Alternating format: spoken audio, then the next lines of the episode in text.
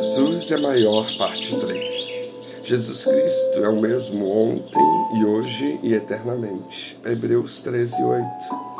Nas listas de top 10 são apresentados os maiores ou melhores de uma categoria, e os resultados são colhidos na opinião pública, tendo o consenso da unanimidade. No tempo de Jesus na terra também havia listas dos grandes nomes no meio do seu povo. E essa discussão parece se destacar no capítulo 12 de Mateus.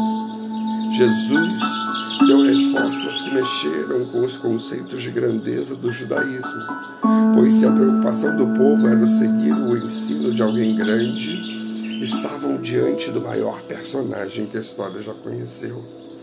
E assim, podemos refletir sobre alguns textos onde Jesus diz que é maior.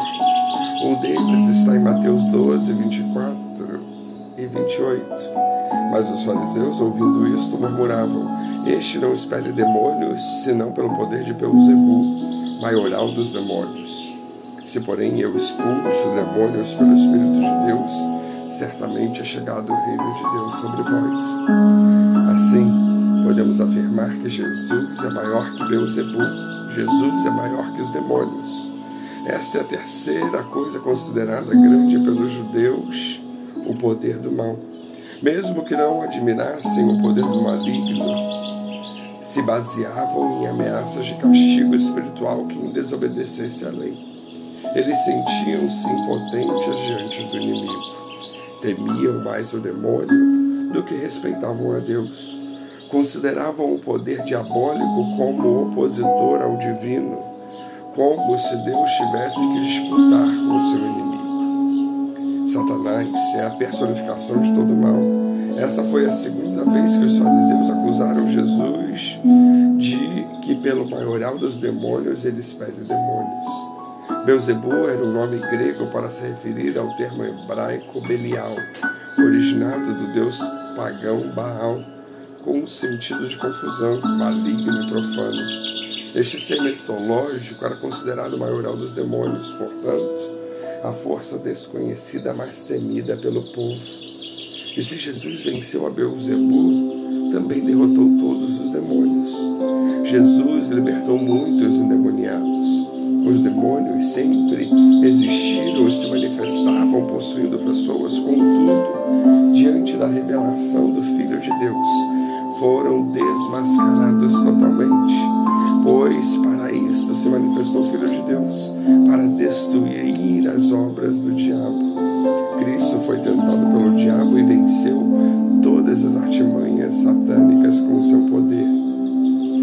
precisamos então temer os demônios ou qualquer outra forma de mal ou perigo, pois Jesus sempre será maior que tudo isso. Se há algo maligno em nossa vida para ser liberto de todo mal, precisamos confessar a Jesus como nosso Senhor e Salvador.